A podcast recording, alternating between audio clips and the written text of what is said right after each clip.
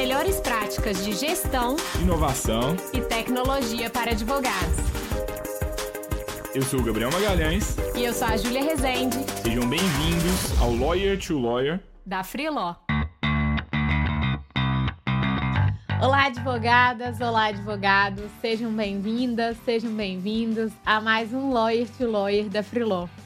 É, meu nome é Júlia Rezende e estou aqui, como sempre, com o Gabriel Magalhães, meu co-host. E hoje a gente vai falar de um tema muito importante, que é gestão de processo em escritórios de advocacia, como otimizar o fluxo de trabalho.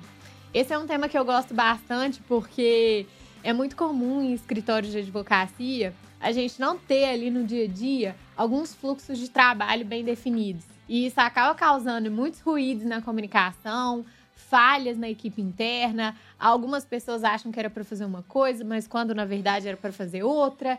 Enfim, então já acaba gerando muitas ineficiências, a ausência de fluxo de trabalho bem definido ali na rotina da advocacia. Então hoje a gente vai falar como que a gente pode otimizar esses fluxos de trabalho, metrificar e identificar também os principais pontos de melhoria. E, e aí, Gabriel? E Júlia, oi pessoal, prazer. Sou, para quem não me conhece, sou Gabriel, sou advogado, sou é, cofundador aqui da Freeló junto com a Júlia. É, concordo com o que a Júlia trouxe, acho que foi um tema bem importante a gente definir fluxo de trabalho, porque eu acho que gestão de processo, para mim, bem feita, é igual a menos estresse. Porque se a gente não faz, é, se a gente não tem os procedimentos de trabalho bem definidos, prazo é protocolado de última hora, qualidade de peça cai, é, cliente reclama mais, então eu acho que assim, é saúde mental do sócio do escritório de, é, passa por uma boa gestão de processos. Eu acho que é por isso que eu gosto bastante desse tema. É, não é fácil ter uma boa gestão do fluxo de trabalho, né? É, mas eu acho que a minha expectativa é que quem está chegando aqui às vezes não tem tanta noção ainda de gestão, às vezes até tem, mas vocês saiam aqui de hoje com dicas práticas para já começar a implementar no escritório e ter resultados melhores do que vocês estavam tendo anteriormente. É, e aí, um recado antes da gente começar o, conteúdo mesmo. Se você ainda não se inscreveu na newsletter da Freelore, se inscreva, porque os conteúdos estão muito legais. Então, assim, tem muita coisa boa. A gente está sempre trazendo uma curadoria extra ali, um conteúdo nosso a mais, um conteúdo que não é nosso também, para que vocês peguem ali uma, uma segunda visão sobre aquele tema também.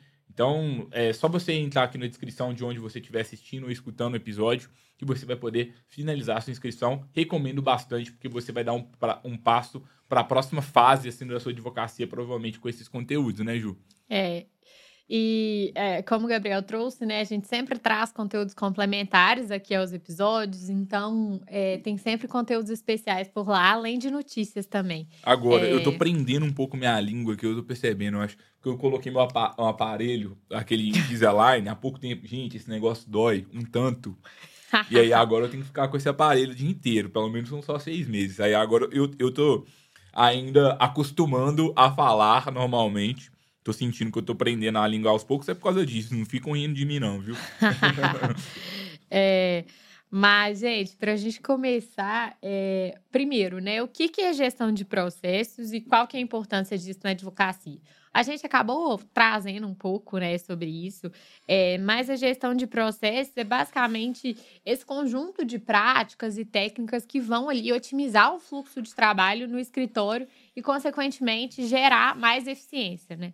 Acho que a importância é justamente essa: trazer mais eficiência para a rotina do trabalho, né, no dia a dia do escritório, é, e ali identificar realmente os pontos de, de gargalo e conseguir é, ter uma rotina melhor que gera mais resultados, que desperdiça menos tempo e menos dinheiro. Eu acho que para mim a essência é se existe alguma tarefa dentro do seu escritório que ela é feita várias vezes durante um dia ou várias vezes durante uma semana ou durante um mês, essa tarefa merece ter regras sobre ela. Para que Sim. todas as vezes que alguém for fazer ela, a pessoa saiba exatamente o que é aceitável, o que não é aceitável, como se fazer, como não se fazer. porque isso evita erros e evita desperdício. Um procedimento padrão, né, para realizar aquela tarefa e além disso, é, um controle de qualidade, né, sobre aquela tarefa. Então, acho que é, são esses é, essa construção de procedimentos padrões e de é, padrões de qualidade ali também para aceitação ou não daquela tarefa como feita. É, eu acho que a importância é, se eu não tenho uma boa gestão de, de processo de trabalho, por exemplo, é, é, como que eu sei o que é um bom parecer e o que é um parecer ruim?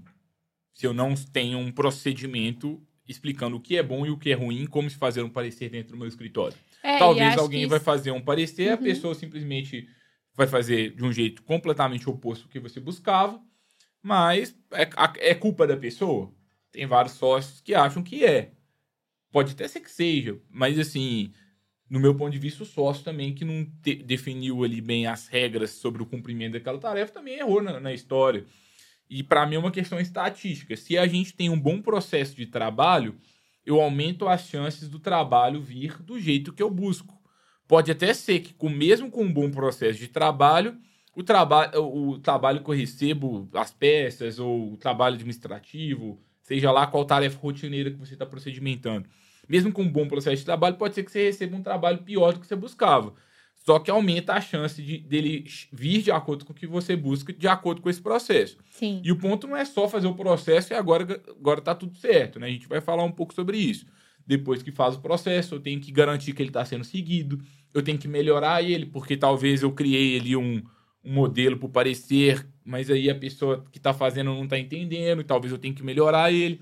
Eu tenho que, sempre assim, é, acho que a importância é reduzir trabalho, aumentar a eficiência. Uhum. E a, a regra é, eu vou criar as regras do jogo para o cumprimento de tarefas rotineiras. Depois que eu criei, eu vou sempre monitorar para ver se essas regras estão sendo cumpridas. Se estão sendo descumpridas, ao invés de punir, eu vou tentar entender por que, que estão sendo descumpridas é, e melhorar as regras. Não está fazendo sentido, né? Porque é, acho que é válido ter esse, essa análise crítica mesmo. É, mas acho que dentro do que você trouxe, né? É, não só é, processos ali, padrões de qualidade para tarefas relacionadas à produção jurídica em si, mas também relacionadas ao atendimento, por exemplo, né? Como que é um bom atendimento ao cliente, qual que é o processo para atender um cliente, enfim. Então, isso vai, é, essa é, definição, ela vai desde a, do atendimento ao cliente até mesmo a execução dos serviços jurídicos dentro do escritório, né? Passa por tudo. É, e assim, Acho que o, uma questão, né, que eventualmente vocês podem estar pensando é: ah, mas ok, como que eu faço então para identificar é, o que que eu preciso procedimentar, né? Como que eu posso criar esses processos dentro do meu escritório de advocacia? E uma dica que a gente sempre dá aqui, a gente já deu em outros conteúdos também, é identificar o passo a passo que o seu cliente percorre ali dentro do seu escritório até o momento em que ele chega é, e até o momento em que ele se torna um ex-cliente, ou que o caso dele foi finalizado. É, por quais times que ele passa, quais tarefas são necessárias de serem realizadas para que ele seja bem atendido. E aí você faz realmente um fluxo de trabalho mapeando tudo que é feito atualmente. É, e eu acho que dentro desse fluxo de trabalho, você vai pensar assim, é, porque provavelmente, na verdade, o correto não é que você já comece Agora eu vou criar um fluxo de trabalho todo, né? Mas assim, olha, peguei a jornada do cliente completa. Dentro dessa jornada do cliente completa, qual que é o maior desafio que eu vejo hoje? O que está mais travando? Geralmente, escritório que atua contencioso é o início, que é, o, é, que é a parte de elaboração de inicial, que fica engargalada. Uhum. Por quê? Porque prazo tem o prazo judicial ali Sim. e não tem o que eu fazer para escapar. Agora, inicial eu posso enrolar um pouco, só que aí fica dois, três meses, o cliente reclama, às vezes ah. até pede procuração de volta. Então, esse início do, do, do, processo de trabalho, que geralmente tem muito gargalo, o que, que eu posso fazer? Vamos melhorar o procedimento para elaboração de inicial? Sim. Vamos colocar que inicial agora tem que ser elaborado em até 10 dias da data do, do atendimento, Sim. sob pena de XYZ? É, e o legal de identificar isso, né, é porque a gente começa a entender ali onde estão as falhas no processo. Talvez as iniciais elas estão é, engargaladas, né, agarradas, porque a pessoa do atendimento não está pegando todos os documentos necessários na primeira vez, tem que ficar é, ligando para o cliente de novo. Ou então, ah, não, realmente, os advogados que estão sobrecarregados, não estão encaixando isso no dia a dia. Então, a partir disso, a gente começa a entender em qual ponto ali, né, que está o, o, o principal desafio dentro daquele fluxo de trabalho específico. Então, acho que a partir disso, né, da definição desse fluxo e do mapeamento dele, a gente já começa a identificar quais etapas que precisam ser melhoradas. É, eu, e, assim, para mim, assim, eu gosto muito de eu gosto muito do, de pensar no que que tá doendo mais no seu escritório, mas esse momento da chegada, ele, ele é um dos momentos mais importantes porque é o momento que a gente consegue muitas vezes resolver todos os outros problemas. Porque, por exemplo, se eu melhoro o meu procedimento de atendimento do cliente no início do, do, da relação que eu tenho com ele, eu explico como que vai ser, quais são as regras do jogo, quais são as regras para ele ser atendido, qual é o curso de um processo, o que, que significa a fase de conhecimento, o que, que significa a fase de, de execução, quanto tempo que vai durar o processo dele, é, o que, que ele vai fazer se ele ficar. Quanto tempo que ele pode ficar sem receber Sim. notícia minha. Se eu faço um bom trabalho nesse, nessa entrada do cliente, muitas vezes o problema que a gente tem depois, a gente consegue resolver. Sim. Então, assim, dentro do processo de trabalho, eu queria muito destacar, assim, analisa, talvez, o, pode ser que o processo de trabalho do, da sua realidade pode ser que ele esteja mais engargalado em outras etapas. Uhum. Mas pelo que eu percebo, se a gente começa do início da jornada do cliente para depois ir para o final, geralmente a gente tem resultados legais nessa análise e também, e também já em ter ganhos já no curto prazo. É, e acho que a gente já até trouxe um ponto, né, do que, que é importante a gente fazer nessa análise. É, identificar os principais pontos de gargalo, por exemplo. Então, onde o meu processo está agarrando, né? Eu dei algum, aqui alguns exemplos, Gabriel também. Ah, é na elaboração das peças, é na, é, na forma em que eu estou requerendo esses documentos do cliente, que não está sendo efetiva, é, onde que isso está agarrando. É, identificar também onde que tem os atrasos, né? Ah, a gente está atrasando muito na elaboração das iniciais, ou então no retorno do cliente, né? Onde que também tem redundâncias, ineficiências ali. Ah, às vezes o mesmo processo está sendo feito duas vezes pela mesma pessoa, né? A mesma tarefa duas vezes pela mesma pessoa, porque a forma que está sendo passada, é, que estão sendo passadas as informações ali dentro do escritório não está boa. Então, um cliente, um, um advogado já perguntou isso para o cliente, aí depois essa informação se perde. Então, o que que está gerando ineficiência ali dentro daquele processo? E a partir né, do momento em que a gente mapeia esses pontos, é, a gente consegue pensar. Nossa, onde que eu preciso melhorar, né? Onde que eu posso melhorar? Existe alguma tarefa que está sendo feita ali que pode ser automatizada? Que eu posso criar uma alternativa mais eficiente para fazer ela, né? Uhum. Existe alguma tarefa que a gente pode eliminar, por exemplo, que não é necessária? Que aí vem dessa análise de tipo, nós a gente está fazendo isso, mas isso aqui está sem utilidade nenhuma. Então, o que, que pode ser eliminado? O que, que pode ser automatizado? Ah, é, tem certas coisas aqui que estão com um tempo de espera muito grande, ou seja, né, por parte do cliente, ou às vezes até a equipe interna está tá sentindo isso. Como que a gente pode fazer para que esse tempo seja reduzido? E aí acho que muitas dessas análises vêm a partir também de análise de ferramentas tecnológicas que estão disponíveis no mercado e que podem ajudar os escritórios, né, nessas tarefas específicas. Então, assim, é, sempre gosto de falar que é legal a gente olhar as ferramentas, porque às vezes a gente está quebrando a cabeça para resolver um problema aqui do escritório, para aumentar a eficiência na comunicação com o cliente ou na elaboração das peças.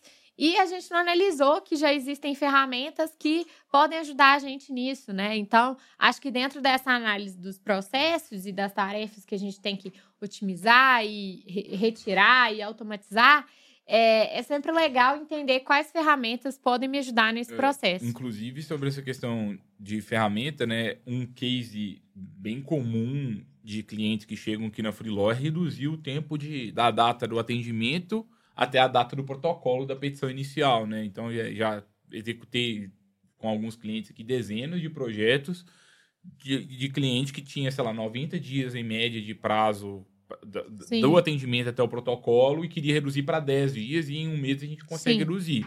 Talvez só com a equipe interna não tinha jeito, mas se a gente cria um procedimento que é o seguinte: cliente entrou, sócio fez o atendimento, grava um áudio sobre o atendimento, Sim. envia para um outro advogado que já tem o padrão ali do escritório, faz a peça, o outro associado revisa e protocola, dá para sair em 10 dias, não, não precisa de sair em 30. É. E, e, e, acho que é uma coisa legal que você fala, né, Gabriel, dentro disso, e que você até deu um exemplo, né, de um, para uma cliente sobre esse tema, foi de é, definição de responsabilidades ali dentro de um, de um escritório de advocacia que faz com que as pessoas elas sejam mais eficientes naquelas tarefas.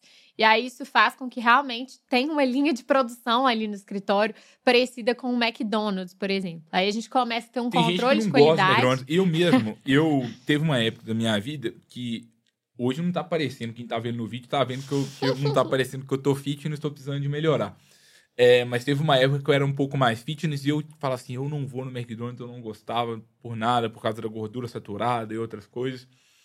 É, hoje eu tenho críticas ao McDonald's, mas eu sei admirar porque eu acho que é uma empresa muito eficiente e um exemplo de gestão de, proce de processo de trabalho. Pode, uhum. pode não ser em tudo, mas quando você vê a cadeia de produção que eles fizeram lá, é algo que é replicável em, por todos os negócios, inclusive no escritório de advocacia. E eu acho que essa falta de clareza do papel que as pessoas têm faz com que as pessoas é, não fiquem perdidas. E se as pessoas não têm clareza do que fazer, elas vão produzir menos. Então, assim, poxa, se eu coloco na minha cabeça que eu sou o caixa e a única coisa que eu faço é cobrar e mais nada, é isso que eu vou fazer. Se eu sou só batata frita, então é só batata frita. Então, no escritório. E a gente tem a possibilidade ainda de construir pessoas mais especialistas e melhores naquelas é, funções, né? É, geralmente, quando a gente chega no escritório para fechar um cliente com a gente, né? Embora isso nem tenha. Tem, tem relação direta com a Freeló, mas não tem. Que é basicamente a gente chega lá para entender, e aí, como é que tá a sua, sua, rotina do dia a dia? Deixa eu entender um pouco mais seu trabalho. Aí o cliente chega pra gente e fala assim: Ah, então, o advogado X, ele atende, ele faz inicial, ele faz recurso, ele faz impugnação, ele faz audiência, faz tentação oral, é, ajuda aqui também na gestão de pessoas, participa disso, participa daquilo, ou seja, é como se todo mundo fizesse um pouco de tudo. É, e assim, pode ser um caminho, mas geralmente é difícil todo mundo ser bom em tudo e era mais inteligente a gente segmentar. Então, Sim. por exemplo, olha, vamos ter um advogado que fica só na parte da inicial, que ele fica só fazendo inicial, ou que ele fica só colhendo documentos, atendendo clientes e repassando a inicial para outra pessoa fazer. Vamos ter um outro ali que fica só na impugnação, outro só em recurso, porque fica mais fácil da gente criar pessoas boas em cada uma dessas áreas. Então, é uma, uma dica assim, de procedimento de trabalho que funciona muito bem. Eu gosto muito Sim. de setorizar o escritório. Pode ser por tipo de peça, aí depende do, do tamanho do seu escritório, né? É, dependendo do número de iniciais, se você tiver mais de 30 iniciais por mês, é para fazer, dá para alocar com certeza uma pessoa só para ficar fazendo inicial. É, então você tem que fazer as contas aí do que, que, que, que seria um bom volume de trabalho, mas facilita até a sua análise de desempenho da pessoa. Porque se, se, se você coloca a pessoa para fazer tudo, aí ela deixa inicial de lado e ela faz os recursos, Sim. e aí você não, não tem uma meta tão clara, fica mais confuso. Então, eu acho que esse estilo assim, de, de, de pensar um pouco em criar uma cadeia de produção e deixar mais claro para as pessoas a função delas, facilita as coisas. E uma coisa Sim. que a gente faz muito com os nossos clientes, quando a gente fala de inicial, muitas vezes o gargalo não é fazer a peça em si, mas é colher os documentos, é organizar os documentos.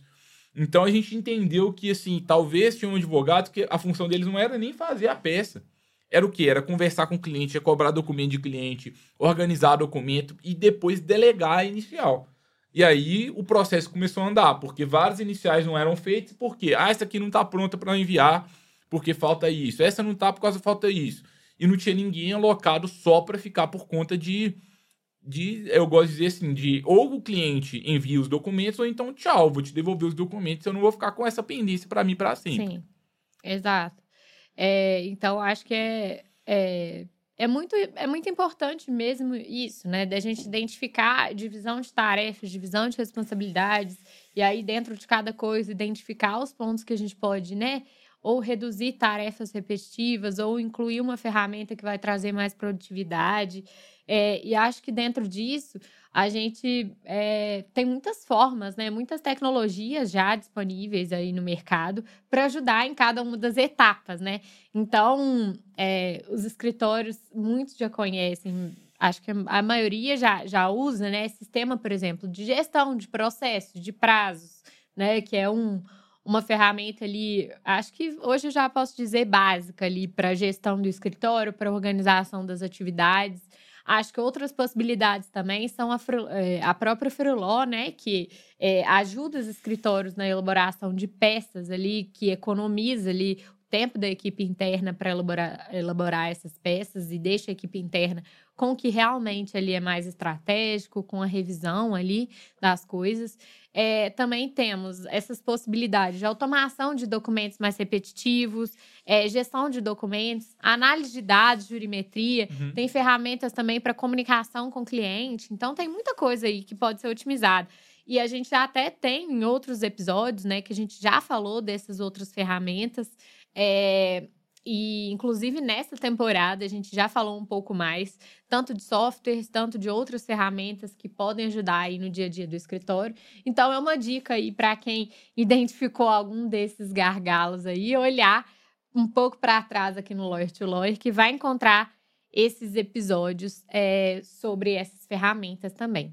Legal. É, e uma coisa que eu acho que é legal, assim, é, além da gente é, olhar pensando assim, tem o lado ferramenta, processo e tem pessoas. Exato.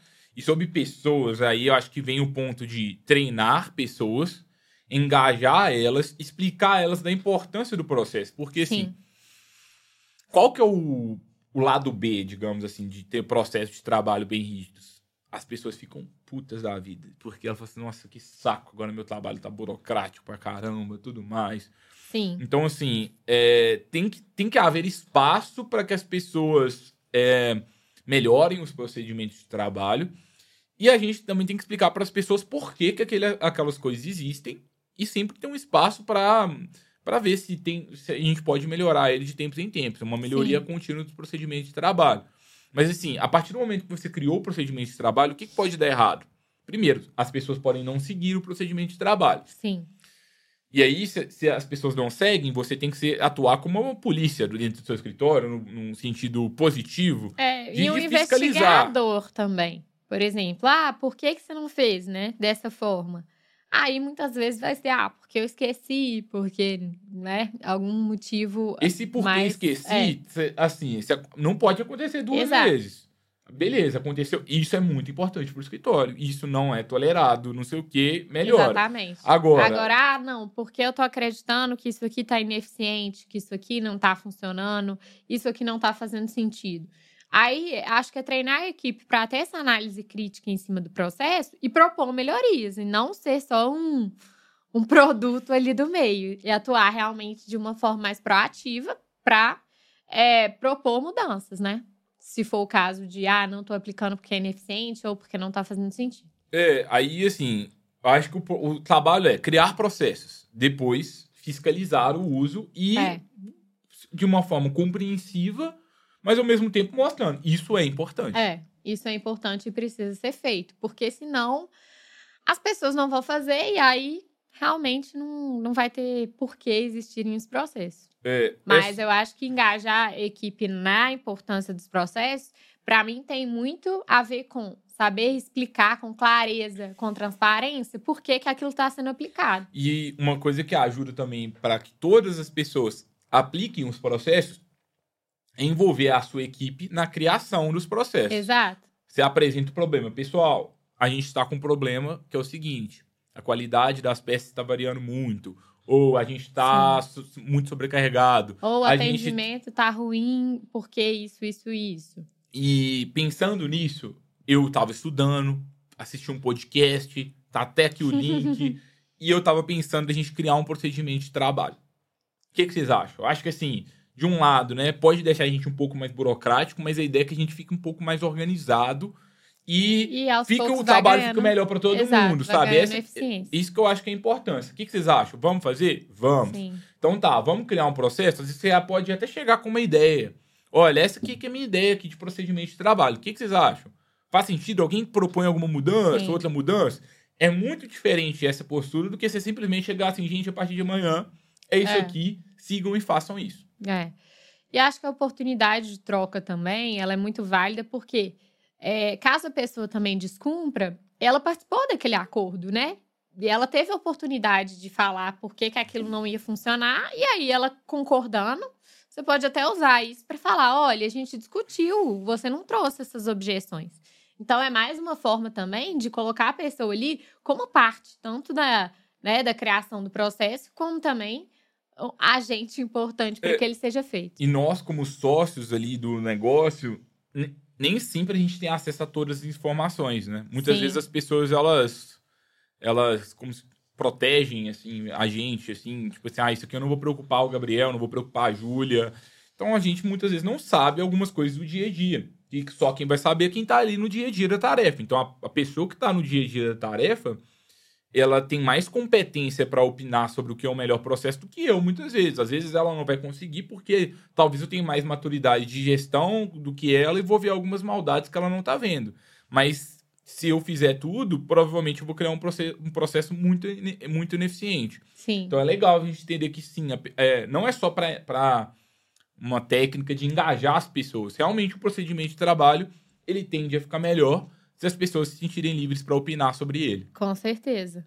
Até porque elas estão ali no dia a dia do negócio. Então, elas com certeza vão trazer muito insight ali sobre como é a melhor forma de fazer aquela, aquela tarefa ou aquela atividade. É, e vão saber com bem mais propriedade, né?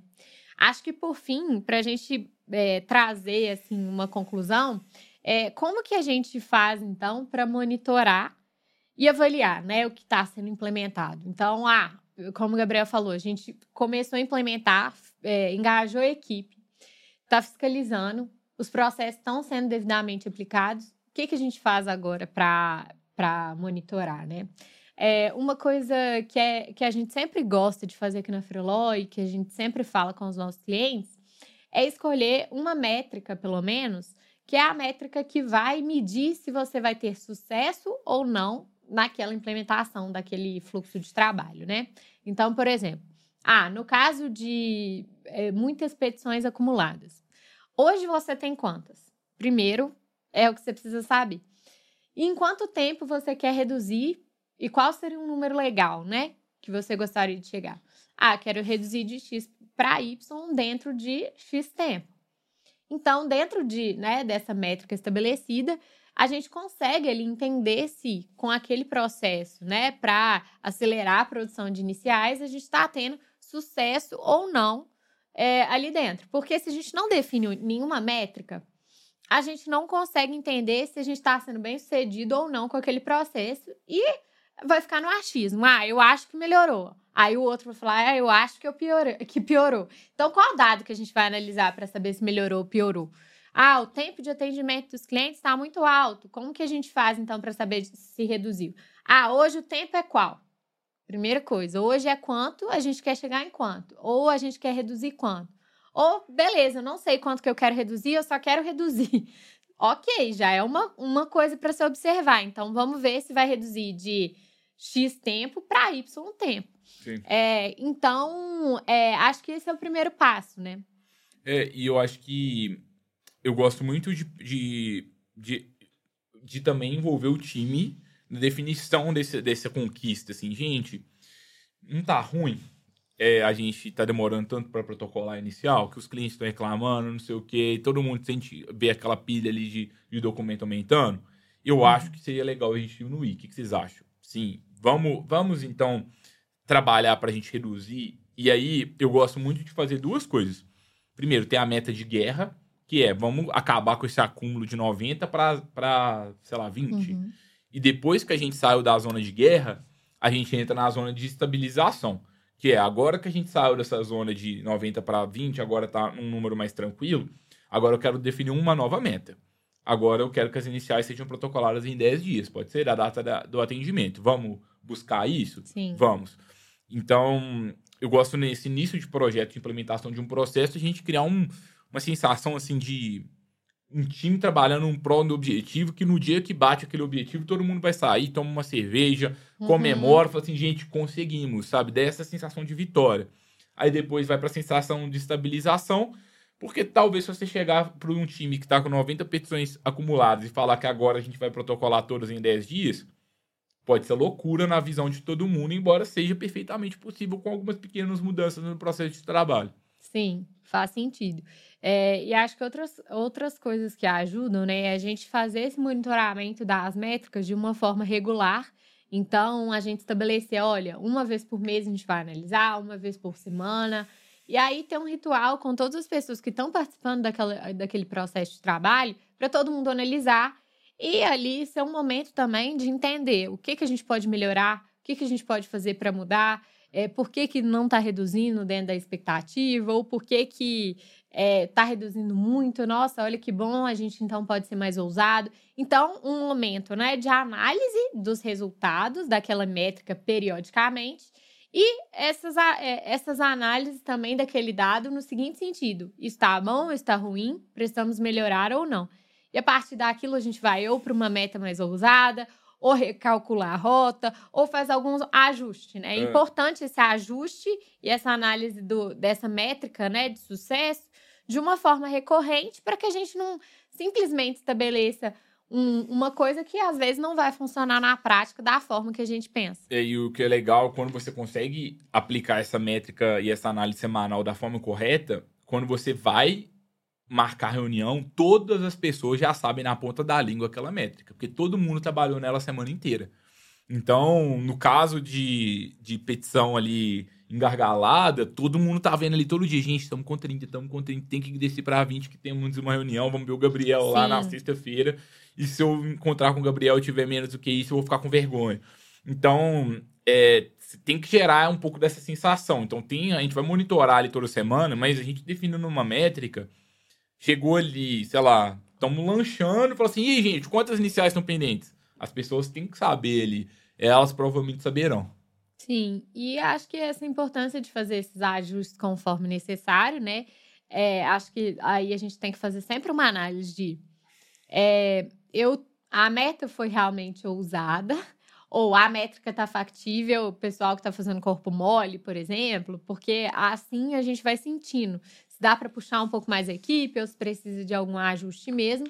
E acho que um ponto assim final é, que é sempre importante é entender se existe alguma ferramenta que pode facilitar a análise daquela métrica, é, pela qual vocês podem monitorar aquele dado, né? É, então, podem existir ferramentas que podem ajudar isso, ou às vezes o próprio software de vocês de gestão de processo, de alguma forma. Enfim, onde que eu posso acompanhar aquilo para que não seja um processo também muito manual, especialmente se é um dado que às vezes é muito alto, é um dado chato de calcular. É muito importante que desde o dia 1 vocês já saibam por onde que a gente vai olhar esse dado. O que, que vai valer? É o dado que está em algum software ou a gente vai ter que né, dar um jeito de coletar esse dado. É sempre legal que esse dado seja coletado de uma forma fácil, né? Essa métrica de sucesso seja fácil de ser acessada para não gerar aquela preguiça de, de sempre ter que ficar fazendo cálculo para chegar naquele resultado. E aí existem ferramentas que podem ajudar nisso. É, eu acho que uma dica final que eu queria trazer é que muitas vezes a gente acha que os, os problemas do nosso escritório estão nas pessoas, mas na maioria delas o problema está nos processos trabalho. Não, e essa frase para mim, é, quando eu comecei a, a parar para refletir sobre ela, é, é algo muito verdadeiro, muito verdadeiro mesmo, porque às vezes a gente acha que uma determinada pessoa não está performando bem ou não está dentro da, não está performando dentro da qualidade esperada. E aí, quando a gente faz essa autoanálise, né, essa análise do escritório, a gente vê nossa, é, as informações não estão sendo passadas da melhor forma para essa pessoa, essa pessoa não está sabendo de forma clara o que, que ela precisa fazer, é, ou não existe um processo padrão para aquilo, não existe um padrão de qualidade, não existe um modelo que foi passado para ela. Então, é sempre uma análise muito válida assim, para ser feita e sempre gosto de trazer para, primeiro, né? O que que eu posso fazer diferente, o que que o meu escritório pode fazer diferente. Se eu entendo que eu posso, que eu estou fazendo o possível ok. Às vezes o problema é da pessoa mesmo. Mas se eu ainda tenho, ainda posso melhorar o meu processo, deixar as coisas mais claras, que é o que geralmente é, acontece, né? Aí realmente o meu processo está falho e isso está gerando falha nas entregas. É, eu recomendo muito uma leitura também para quem ainda não leu, o livro Reinventando as, as Organizações, que ele traz muito essa visão assim da gente repensar, né, o quanto que o todo ele afeta o indivíduo e que às vezes a gente culpa muito o indivíduo nos direitos. A gente sempre fala, ah, culpa do estagiário, brincando, mas com fundo de verdade. E, na verdade, a culpa não é do estagiário, a culpa é do procedimento de trabalho. E, a, na verdade, a culpa é de quem não criou o procedimento de trabalho, que é muitas vezes as pessoas que estão lá acima. Eu acho que a culpa é a gente esperar que o estagiário consiga desempenhar tão bem quanto uma pessoa sênior, sem as, orienta as, as orientações. Talvez uma Sim. pessoa sênior, uma pessoa sênior não precise de orientação. Muitas vezes ela vai lá e consegue fazer. Mas uma pessoa júnior, ela vai precisar. E Sim. mesmo a sênior com orientação em tese, ela vai ela tem chance de entregar um trabalho ainda melhor. Então, às vezes, a gente coloca assim, ah, mas eu não precisava disso tudo. Ok, mas é, quanto que custa o seu salário? Quanto custa uma pessoa pra, do, do seu calibre aí? A questão é o seguinte: se você quer pessoas que façam mágica, elas vão custar mais caro do que pessoas que conseguem seguir um processo de trabalho. Então, Sim. ainda que você ache que assim, nossa, esse processo aqui é tão banal, o óbvio para o óbvio para mim precisa ser dito e o óbvio ele reduz seus custos. Porque quando tá tudo de uma forma mais óbvia, você consegue muitas vezes contratar até pessoas mais júniores para algumas vagas que você só precisaria de ter, ter pessoas mais sêniores. Exato. É, então, gente, acho que sim, falamos tudo já. Queria só deixar uns conteúdos finais aqui para vocês, algumas referências complementares. Deixou, é, tem vários aqui, acho que é. no podcast da Freelaw em si, acho Sim. que a gente fala bastante sobre esse tema. Geralmente as pessoas gostam mais de tecnologia, mais de inovação, mais de outras, outros temas, assim, inteligência artificial, como foi o do episódio anterior. Mas esse tema, ele é um dos temas que menos se sabe no direito, é um dos temas que você dominar, você consegue mais impacto no, no, no espaço mais curto de tempo, acho, de, de todos, assim. É uma, uma das habilidades que eu acho que, assim, todo sócio deveria ser bom nesse, na gestão de processos, com certeza. Sim, e acho que além disso, a gente já trouxe aqui também convidados para falar sobre gestão de processos judiciais também, né? Então, a gente te, teve vários convidados que, que são sócios aí de softwares jurídicos que podem ajudar nisso, é, tanto na parte de comunicação também com o cliente, na parte de jurimetria. Então, a gente tem muitas outras entrevistas aqui também no Lawyer to Lawyer, que a gente trouxe pessoas, referências é, em otimizar algum processo da advocacia, seja da comunicação, seja da pesquisa jurídica, seja da gestão de processos judiciais, enfim. Então, é, vale a pena também rever esses conteúdos aí que estão nas outras temporadas do Lawyer to Lawyer. Exatamente. Pessoal, espero muito que vocês tenham gostado. Semana que vem a gente volta para mais um Lawyer to Lawyer. Se você ainda não se inscreveu na nossa newsletter, se inscreva. Ela tá sempre legal, como a gente trouxe, sempre trazendo conteúdos complementares. É, inclusive, envie esse conteúdo para outro colega advogado ou advogada que está precisando de melhorar o procedimento de trabalho uhum. no escritório. Deixe seu like, tudo isso é bem importante para a gente. E marca a gente lá no Instagram, arroba Se estiver gostando, responde a gente na newsletter, envia sugestões de, de tema, de convidado para participar aqui com a gente. É sempre um prazer interagir com vocês. Até o próximo conteúdo, pessoal. Até, tchau, tchau. pessoal. Valeu. Tchau, tchau.